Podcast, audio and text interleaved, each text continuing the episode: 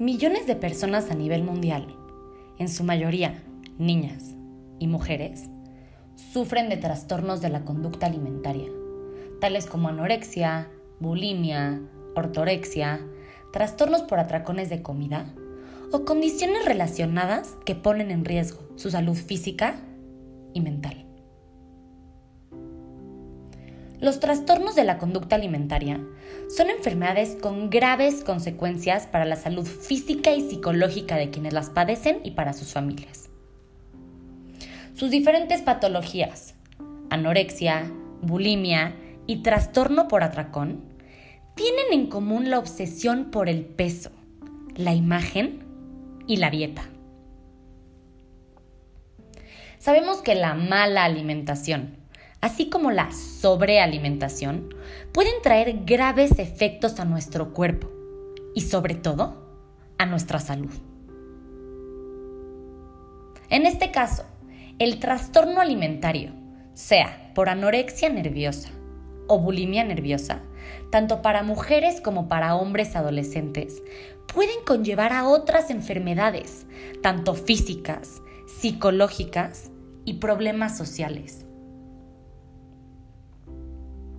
La incidencia y prevalencia de los trastornos de alimentación en los jóvenes se ha incrementado sostenidamente desde los años 50. Y lo más alarmante es el aumento en la prevalencia en edades cada vez más tempranas. Se estima que en un 85% de los trastornos de alimentación ocurren durante la adolescencia. Muchos expertos coinciden en que las causas son de distintas índoles, sociocultural, psicológica, hereditaria y posiblemente neuroquímica. Sin embargo, la excesiva presión por tener un cuerpo perfecto, promovida por los mensajes que encontramos en las redes sociales en la actualidad, se ha convertido en un importante detonador de la aparición de estas conductas. Por lo que en este, nuestro segundo capítulo de Sin Filtros, vamos a hablar del impacto negativo que tienen las redes sociales en el cuerpo y la mente de los adolescentes. En una entrevista realizada con Belén Arce, una psicóloga especializada en terapia familiar, se nos mencionó que es importante pensar que el ser humano está compuesto de mente, cuerpo y espíritu. Entonces, cuando nada más se le da la parte importante al cuerpo, las otras partes se desequilibran y esto puede volverse una obsesión fácilmente. Así es que es importante alimentar la mente y el espíritu y tener en cuenta que el físico es lo primero que nota la gente. Pensemos al saludar a alguien, cuando el primer comentario es, hola, enflacaste, qué guapa te ves, qué bien te veo, qué bien te sientan esos kilitos de menos es importante mencionar que el estar bien no tiene nada que ver con el físico. Y esto es algo que la gente suele confundir. Tú no sabes el proceso que tuvo que vivir una persona para llegar a donde está. Por lo que tenemos que dejar de fijarnos solamente en el físico. Es muy importante mencionar que alguien que sufre un trastorno suele empezar a cambiar sus conductas, que cambian su personalidad, porque necesita poner en función la patología para controlar a corto plazo la angustia. No es lo mismo alguien que está a dieta a alguien que deja de hacer sus actividades diarias por angustia a su físico. También suelen tener brotes de irritabilidad, crisis de ansiedad, de soledad. Estos trastornos alimenticios no son solo problemas con la comida, sino también con la vida en general. La parte del disfrute, de la comida, la cercanía, empiezan a desequilibrarse y hay cambios en la conducta de la personalidad del individuo. Se le preguntó a Belén que si era recomendable que los padres obliguen a comer a los pacientes. Ella nos mencionó que en muchos casos esto sería contraproducente, ya que es muy difícil para los padres lidiar solos con una patología tan complicada que invade cuerpo, mente, familia, relaciones, patrones de comportamiento. lo recomendado sería acudir a un especialista y acompañarse de lo que él esté recomendando a corto plazo. Belén nos menciona que ella considera que las redes sociales tienen un impacto importante en los trastornos de la conducta alimentaria, ya que éstas tienen mucho peso en fomentar conductas y hábitos de riesgo, principalmente en adolescentes y preadolescentes. Sin embargo, hay que considerar que la influencia social y los estereotipos de belleza son uno de los factores que más influyen en que se pueda desarrollar un trastorno.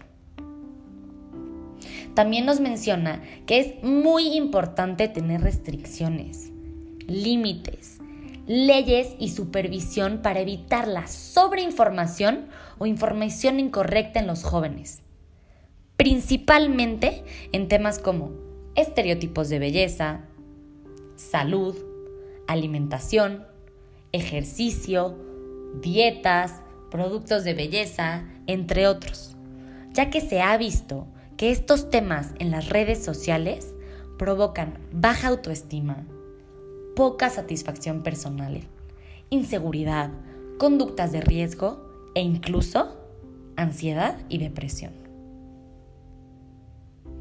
Las redes sociales alimentan el ego, pero dejan a un lado la parte de la autoestima. Esto hace que los adolescentes crean que su verdadero valor depende de cuántos likes reciben en sus publicaciones y de cómo se ven físicamente. Es sumamente importante estar al pendiente de las redes de este tipo de perfiles ya que ellos, al estar en una etapa incómoda, en la que no saben qué quieren ni quiénes son, es muy fácil atentar en contra de su identidad y afectar su autoestima. Se ha estudiado que las causas para desarrollar un trastorno de la conducta alimentaria son multifactoriales. Los factores van desde dinámicas en la familia, temperamento y personalidad, grupos sociales, información de los medios, historia familiar y genética, estructura de la personalidad, recursos internos, cambios corporales en la pubertad, ideales de belleza, baja autoestima, es decir, no tienen una sola causa.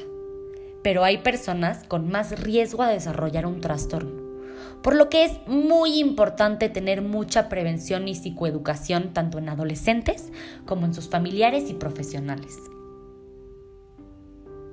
Las redes sociales hacen que los adolescentes traten de llenar sus vacíos por medio de las mismas. Es decir, que tratan de presentar una realidad que no es la suya buscando ser aceptados.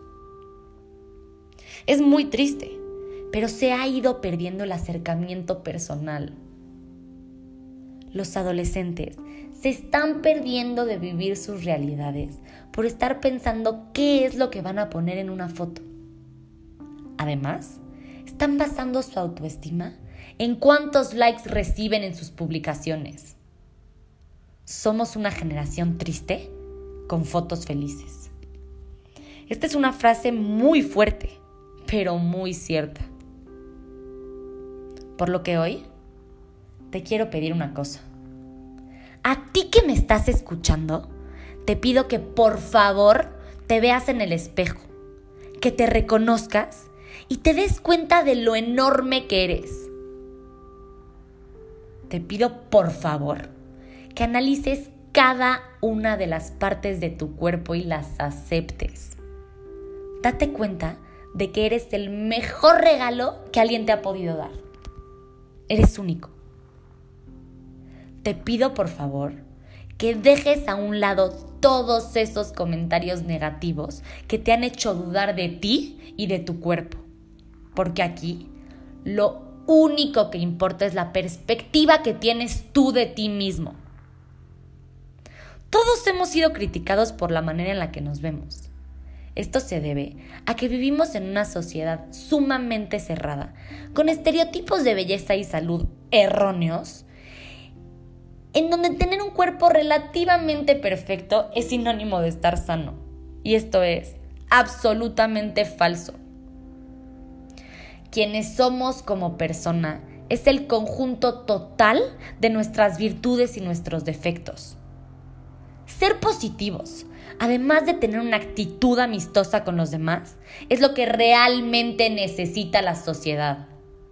Si es que hoy te invito a dejar de criticar la forma en la que te ves. Tenemos que dejar de ponerle más peso a los cuerpos perfectos que a las mentes brillantes. Te pido que por favor te des cuenta de lo que realmente importa. Que te veas en el espejo y que dejes atrás todos esos complejos que no te dejan ser tú mismo. Quítate todas esas máscaras no tengas miedo a enseñarle al mundo quién realmente eres, porque estoy 100% segura de que tienes mucho para dar.